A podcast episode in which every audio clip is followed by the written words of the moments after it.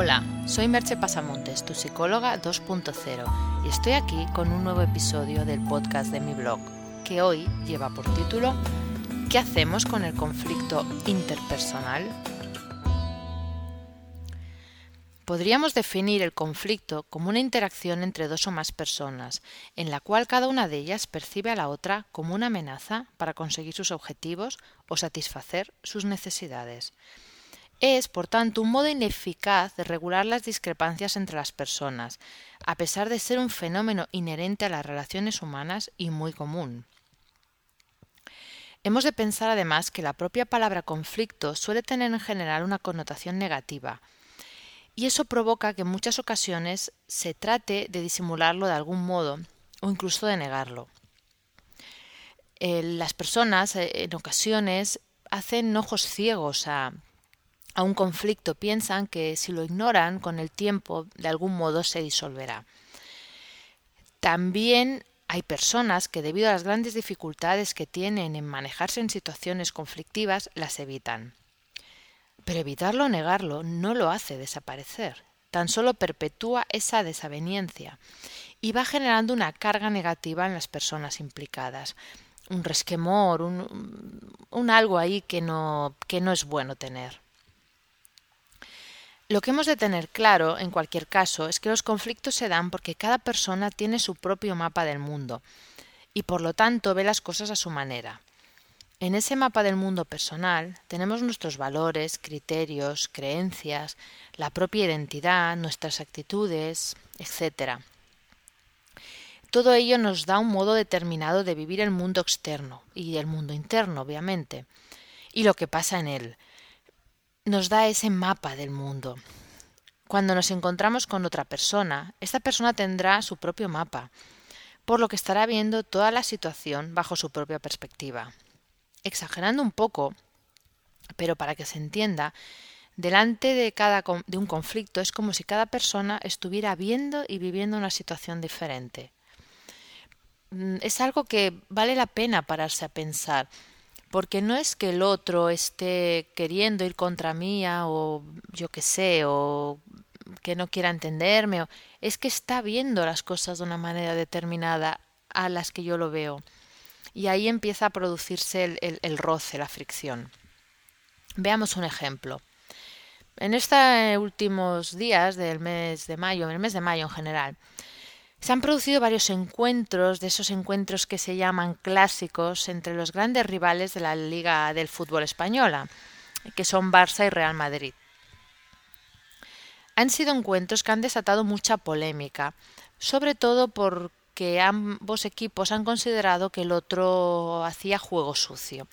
Eh, juegos sucios son todo tipo de en el mundo del fútbol del que no soy experta pero bueno he estado escuchando estos días un poco lo que sucedía juego sucio pues son patadas golpes mm, teatro hacer ver que te han hecho una falta que no te han hecho, presión sobre los árbitros, bueno, todo ese tipo de cosas que desvirtúan el juego, pero bueno, esa ha sido la acusación.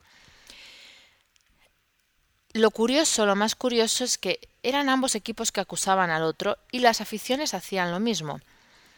Y salvo honrosas excepciones, porque hay personas que sí que son capaces, nadie parecía ver los fallos del propio equipo.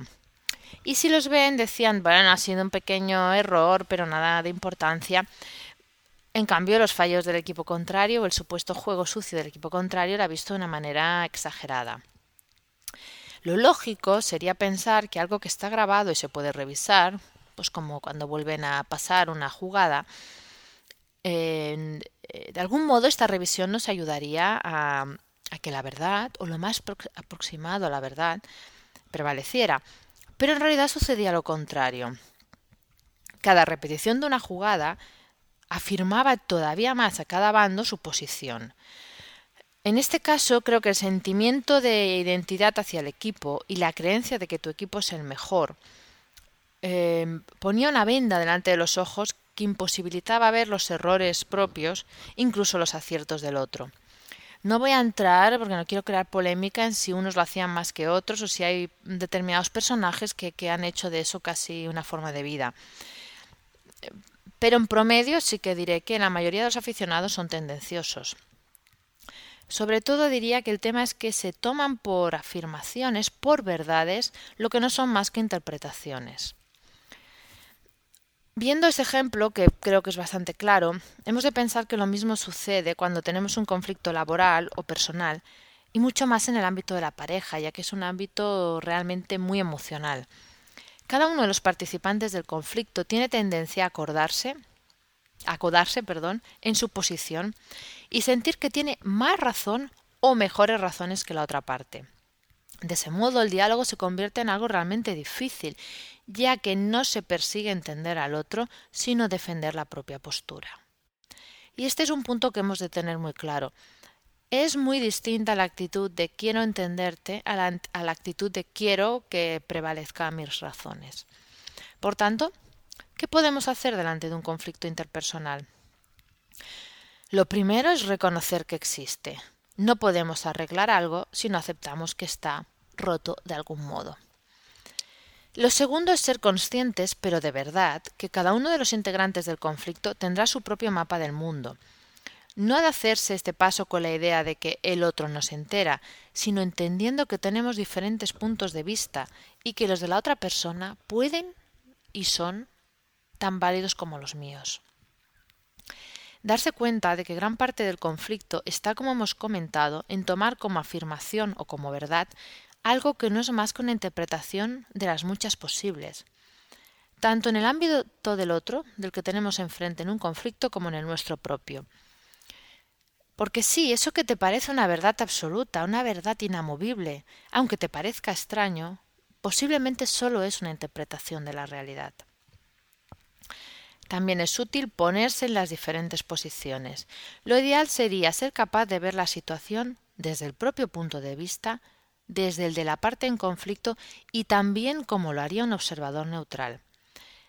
Es posible que para poder tener esa triple visión necesitemos a alguien externo que nos ayude a hacer el proceso, pues a nosotros mismos en ocasiones nos es muy difícil salir de nuestra propia subjetividad. Una vez hechos todos estos pasos, toca encontrar una salida negociada en la que todos ganen. Es posible que cada parte tenga que renunciar a algo, pero eso es mucho mejor que tener una parte ganadora y otra perdedora. Puede que en primera instancia prefieras ganar a toda costa, pero en el medio largo plazo, si la otra parte pierde, solo conseguirás tener delante a una persona resentida.